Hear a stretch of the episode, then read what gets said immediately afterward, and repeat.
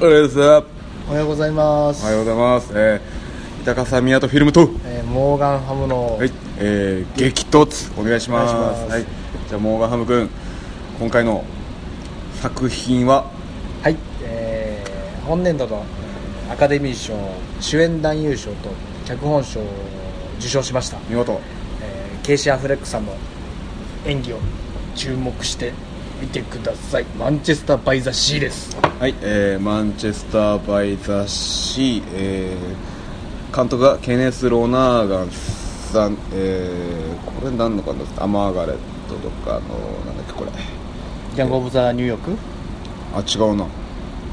あんまりあれですか？結構無名化の人ですか？あもしかしたら。若い人？若い人ですかね、うキャストがケイシー・アフレックミシェル・ウィリアムズ他となっております、えーで、えー大まかなストーリーがボストン郊外で便利屋として生計を立てている主人公。兄の死をきっかけに故郷のマンチェスター・バイ・ザ・シーへと戻り16歳の老いの面倒を見ながら過去の悲劇と向き合っていくと。はいお願いしますね。はい。故郷のマンチェスター・バイ・ザ・シーってそこまでが地名なんですかこれ。そういうわけじゃなくて。多分そうなんだよそういうことなんですかね。はい例えば普通あれマンチェスター。マンチェスターは聞いたことあるけどね。イギリスの方のマンチェスターだと思っちゃうけど。ん。ああそうか。そうかアメリカのマンチェスター。とかでサッカーとかで聞くから聞き覚えあったんか俺。なるそうそう。そうほどね。ボストンにもマンチェスターって地名があるんですね。まあまあ多分かなりちっちゃい町ですよね、まあれは。ね多分ね田舎の、まあ田舎っつってもボストンか。らうん。意外と近かった。しかもなんかもう漁業とかで成り立ってるようなとこじゃないですか、うん、だもうだから言うようにバイザバイザシーですから。バイザシーですから。すぐ横にねマンチェスターバイザシーですからね。はいはい。じゃあまあ感想の方をま、えー、モーガンハム君から。どうぞ。そうですね、まあ、これ去年の去年まあアメリカで公開されてそのアカデミー賞までの、えーアカデミー賞にノミネートされるまでにかなりその前評判が良くて、ええ。ララランドとムーンライトと並んで、うん。今年の作品賞のまあ本命じゃないかって言われててああ言わいろんなそうねインデペンデンス系の映画祭で賞とかも取ってたんでバンバすけどン撮ってましたね。かなり期待して、まあ、実際うん。見に行ってみましたら、うん。まあ僕にはもう全く合わなかったですあら。合いそうなのにね。いやなんなら合いそうなポスターだし、うん。合いそうなお話なのに。まあとにかく、まあ、暗い話というより主人公がもう本当ひたすら、うん。暗いやつなあのでああいつ名前なんだっけな。なんだっけ、まあ、ケイシー・アフレックまあケイシーね。まあケイシー。ケイシーケイシー、うん。書いてないのよね。主人公。周りのやつはねちょっと名前覚えてるんですけど、うん。パトリックとか、まあ、とにかくまあ、ちょっと僕はもう主人公の言動が全あの現像とか。く許せなかったまあまあ過去に傷を負ってますからやっぱりね。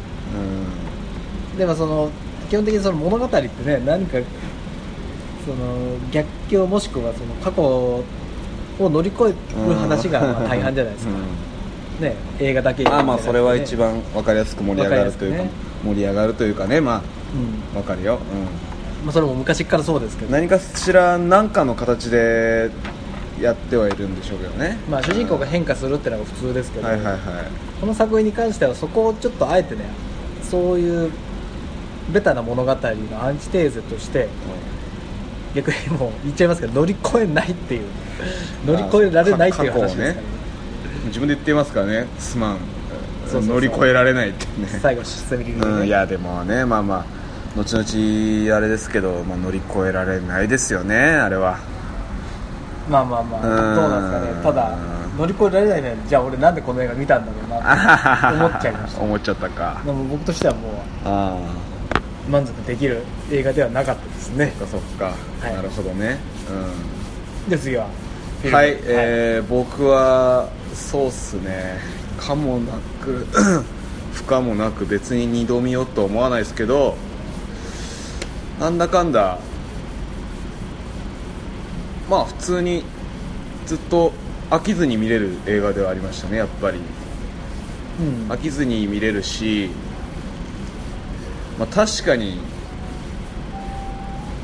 やっぱその乗り越えられないってなった時に まあまあまあとなんかそのまあまあ、まあ、そうだろうなって気持ちといやそれでエンディング行くじゃないですか、そもうね。の時にもう本当に本当の意味で何も残んなかったなっていうなんかそのなんだろう。立ち上がらないおっさんの話。立ち上がらないからだからそのもし自分がこの主人公と同じ境遇になったとしたら境遇になったとしたら地元には帰らんでおこうって思う 相模大野。相模大野。に近いででも相模大野東京住んでも相模大野近すぎて。相模大野あの暖炉ある家一個もないんで大丈夫ですか？あの正直言いますけどなんかもうなんだろう。あ俺ななんだろうなもうそのあななほんもう本当何も残ってなかったな正直。何も残んなかったんだよね。変な話。ただその見てる最中とかやっぱ時折こううあーとかねちょっと感情揺さぶられながら見れたんでね楽しかった。僕はモガムと違って別に主人公にはそんなムカつかなかったかな別に。なんだろうな。まああれが普通の人間ではあるよまあそうだね、あいつの気持ちもわかるんだよな。ああいう怒り新次君タイプはやっぱり。やっぱりそういうタイプですから。だからもうまあでもまあそうだねそうだね。うんまあもうなるようにしかならなかったっていうお話ですよね。うん、うん完全に。星3つ。だが俺はまあ星2つですけど、2つぐらいですよね、まあ、そんな感じですね。細かいこと言ってみきますかね。うん。なんなんか最初あいつゲイだと思わなかったな。あのどのタイミングあのいやあのバーでさあの変なの、はいはいはい。目の前で見てた男2人に対してさこう近寄ってってさ見てんだ見てたよな。ね見てねみたいな絡むんじゃねえ。みたいな。見せたらみたいな。見てんねっつってんだらもう見てたろボコー。ンとか バキドスンってなってたじゃん。何回もあるし。そう。あの喧嘩もうさらに俺の中の芸疑惑を高めたというか。なんでだよ。なんかその。解釈おかしいだろ お前もゲイだろそれ。俺もゲイなのかな。そのパワーパワーでメリケン系な感じがさらにゲイっぽいなって。まあその後そんなことならすぐ分かるんですけどね。ななんかそのあの構成がだいぶ良かったと。良かったですね。あのまあ脚本賞取ってるし、うん、何かあるたんびにやっぱりあの兄貴との死んでしまった兄貴とのあそうね。過去シ昔ーンがの、うん、思い出が入ってくるもんね。うん、入ってきて意外にそんなにもなんだろうそのまあちゃんとこう甥のパトリックが甥のパトリックで見せるじゃないですか時間の経過を。でパトリックはすごい良かったんだよね。ねパトリックの子良かったですよね、うん。そう兄貴のあの人も俺好きなんだよねあの人。ああいう役よくやるんだ。兄貴ね良かったね。兄貴の人あのいい人すぎるよね、うん。あれですよねあのちょくちょく出てる人よね。映画撮るやつ。なんだっけ。あれ脇役で。なんだっけ。あのー、あれだよでしょ？ミシェル・ウィリアムズじゃなくて。カエルチェチェチャンドラ。ーチャンドラ。ーカエルチャンドラーね。カエルチャンドラ。いいですよね。あのあれも出てたしあのほらあれの J.J. エイブラムスのさあのあれよ。あスーパーエイトもそうだしね、うん。スーパーエイトも親父役だしね。あのウォウォール・オブ・ストリートもあの警警察役か、うん。あの刑事役で、結構だから、うん。有名な監督にうん疲れてる、いいんですよあの人。うが良かったあの。なんですかあのななんだっけ腫瘍がんがんじゃねえかあれか。あの脳梗塞というか心筋梗塞みたいな。んそうね若若いうちにそういうのにかかっそういう風になっちゃう可能性があるみたいな。それ分かっても亡くなっちゃってるんですけど。うん。兄貴が死んだことによ死んだ死んでしまったっていうことによって甥のパトリックの面倒見に地元に帰るだがしかし地元にはね乗り越えられない思い出があったっていうね。まあまあその思い出言っちゃうと、まあ、あのミシェル・ミア・ウィリアムズさん演じる奥さんとね一軒家に娘3人家族5人で住んでたのよ。たのよ住んでてね。住んでてで夜、えー友達とバカ騒ぎしてたら奥さんにも「そのバカども早く返してようるさい。子供が起きるでしょ」って言われて酔っ払い親父たちはみんなぞろぞろ帰ってってね。で主人公もちょっと会が途中で終わっちゃったから飲み足りねえなっててこうリビングでいつもみたいにフットボールかなんか見ながらねビール飲んでたらビールなくなっちゃったからちょっとこうコンビニにねビール買いに行こうっつって行った時にでもちょっと夜寒いし家族寝てるから暖炉の火つけとこうっつってで出るわけですよ。そしたらね帰ってきたら家が燃えててそうでね子供の部屋が2階にあったから。2階にあったから奥さんは1階にいて消防隊に助けられたんですけど娘は3人とも亡くなってしまったという。ね、まあやばいよね。そうやばいっすよやばいっすよね。だからその途中でねあのー何？暖炉のあのストッパーみたいのなんかストッパーなんか暖炉つけたらその檻檻みたいなのかあれを下ろしたか下ろしてないかちょっとこうもう本当にだからガスの火消したっけなみたいなことよね多分。ガスの元栓閉めたっけとかのことですよねあれ。あれってその不安だけどまあ閉めたかっつって言って帰ってきたら閉めてなかったっていう。で家燃えちゃってたっていうことなんですけど。うんでこれもねあの刑事事件には問われなかったんだよね警うん。察に。それが逆に主人公にとってはもううん。主人公をもうさばいてほしかったと。もうねしね。そうだね。さばいてほしかったというかもう死刑にしてくれですよねもう完全に。だからもうあの場にいるみんなが気使うでしょ。あんなことになってさ。うん。あんなもう言ったら超ボンミスでさ愛する娘3人死なせてさいやあれはもう俺でも自決するなあれはもう。自決レベルよあんなのは。あれはきついな。ね。だから警察のシーンとかやっぱりなんだろうあそこの中盤にある要はその過去に何があったのかっていうのを見せるところでさ現実とその過去のシーンまあまあ最初からそういう手法なんですけどあそこすごい早いじゃん。ババババって。結構主人公の今の今のなんか家で家でやってなんかぼーっとしてるシーンとさ、うん。過去過去のその家で弟たちバカ騒ぎしてコンビニ行って暖炉の火消しい火のストッパーかけたっけって思い出す。して家帰って家燃えてるまでのシーンのやつがもうすごい交差してさなんだもう10秒ずつぐらいでパンパンパンパンなっててさで曲もうーってなってきてさうわもうちょっともうやめてくれっていう感じですよね。もうもう誰かしし家族が死んだんだろうけど。俺はてっきりやっぱそのなんかなんかなんだろうなあの強強盗系なのかなと思ったんだよ。やっぱりベタに。あうん。なんか族がねちょっと森の中に家もあったしさ家にこう入ってきてさ 帰ったら全員血血の海だったみたいな。いつの時代だよ、うん。血の海だったベルみたいな。セルクみたいな。族が入ってきてさ。ケケケーってベルセルクじゃん。この女この女を犯すぞ。ニエニエニヤニヤでガッツに撤回でバン。ねガッツって言ったって まあまあ。そういうことかなと思って、まあ、強盗みたいに入ってきてかなと思ったらもう家燃えててさその理由が自分の暖炉のねボンミスでね。木がねこぼれ落ちてそれが燃え移ったっていうさビール買いに帰ってきたらよ。これはもうやられるよ。もうおかしくなるもん本当に。その後だから兄貴とかもね切ないですよね。なんか優しくてさもうお前この町にいない方がいいみたいなさ。うん引っ越せ引っ越せみたいなさ。で引っ越して何もない空っぽの家住んでさ。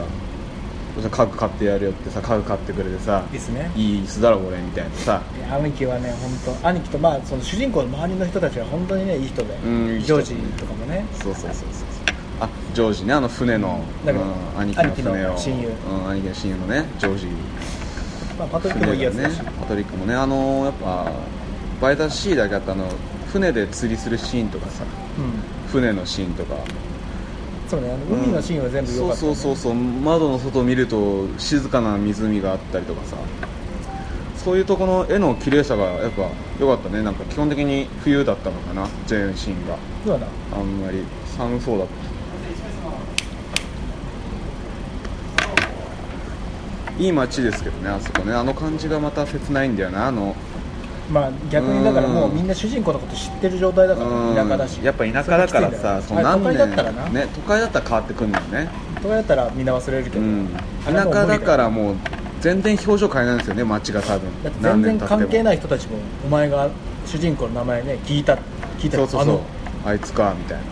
しかもちょっとやっぱ悪い噂になるじゃん。あの間抜けだろみたいなさ、うん。言ったら、まあ、自殺しようとしたしね。そうそれもまあ全部人もう事ね伝わってるから、まあ、村社会ですよね、村社会ですよ。ちょっとパトリックの話するとさあいついいキャラしてたね。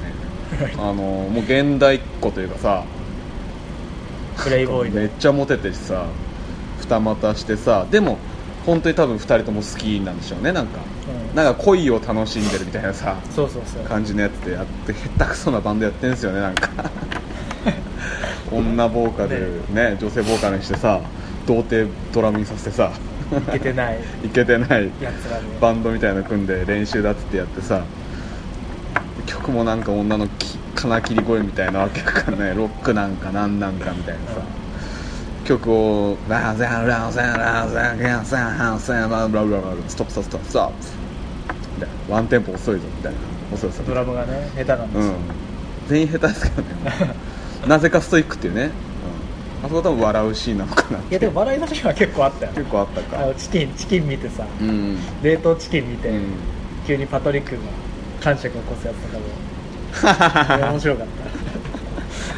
冷凍チキン冷凍戻して。チキン見てね。うん冷蔵庫いやでもあさそうだね。あれ笑えるシーンですけどね。やっぱもうなんかそのもうわけわかんなくなるとああなるみたいなさ。うまあお父さん死んじゃってなんかあの やっぱコミュニケーションが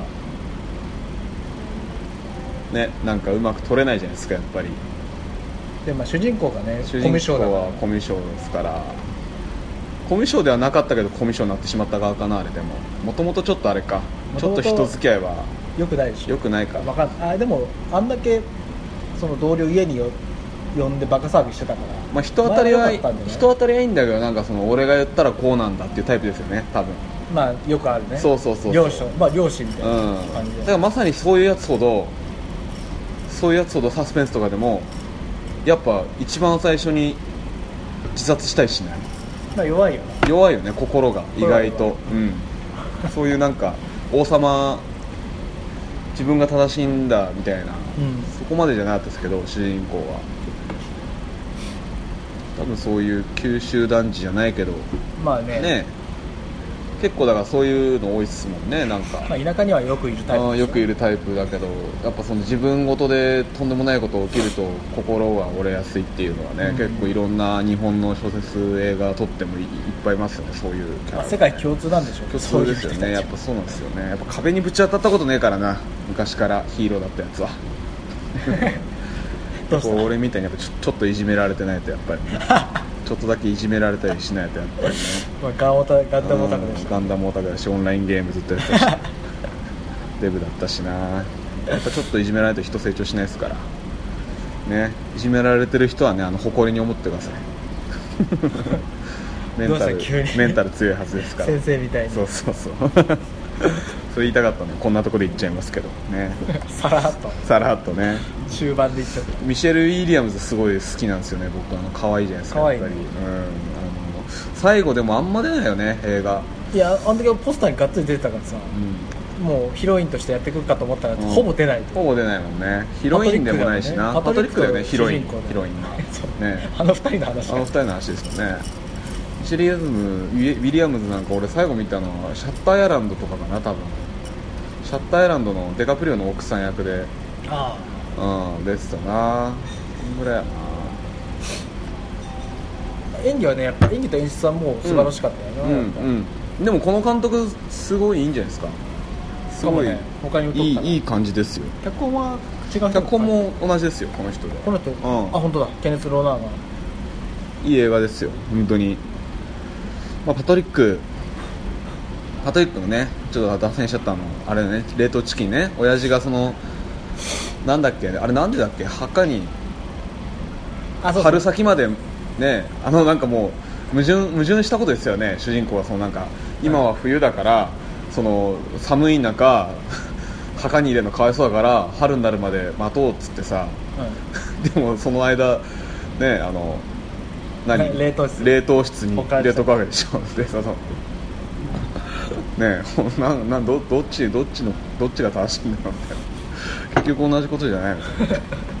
まあそうだね。何でもいいよと。土葬土葬なのかね？なんかその宗教的な。仮装仮装しちゃえばいいのにとかね。あったりする向こうはでも基本塗装でしょ。基本土葬か。確かアメリカは。アメリカは基本土葬か。仮装はだって日そうだよね。そうだよね。じゃないとゾンビになれないもんね。土葬しないと ゾンビになれないですからね。なんかまあこのパトリック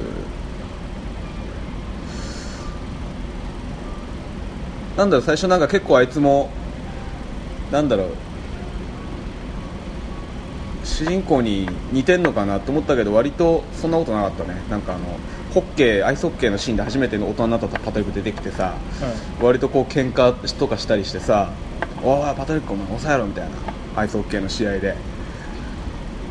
で結構なんかみ仲間外れ系なのかなっていうこいつのもうルカワみたいなさなんかそのスタンドプレーが目立ちすぎて結構チームからも省かれてる系なのかなと思いきやさ、う割とあの親父の訃報が届いてさ友達2人は大丈夫かみたいな。うん。言ったりとかね。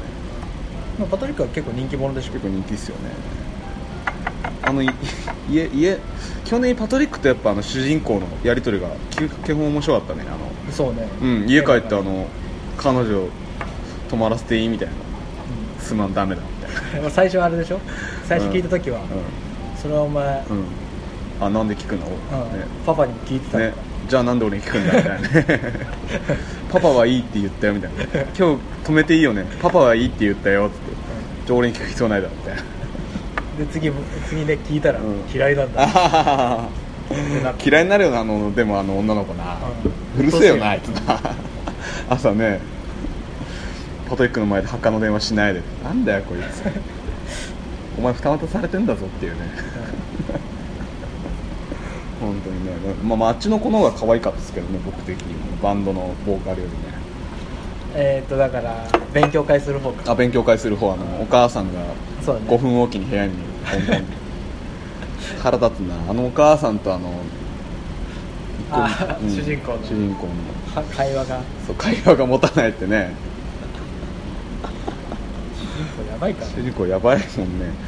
いやでもねもうそのもう多分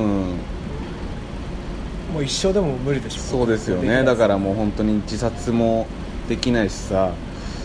なんだろうもう俺はもう人と関わっちゃいけないんだぐらいね。もうだから罪を背負ってうん。勝手にね。そうそうそう。勝手にこう生き生きながら死のうとしてる人ですよね。要は。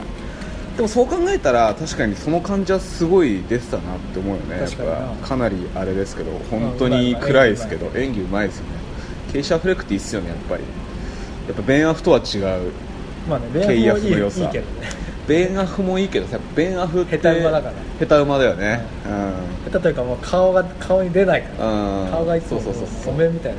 ケイアフの方がなんかこうあこいつなんかなんかあるなっていうその、うん。影がある感じがそうそうそう。かなりね。バカにバカだからさベンアフバカだバカ。バカにしか見えない。バカにしか見えない確かに。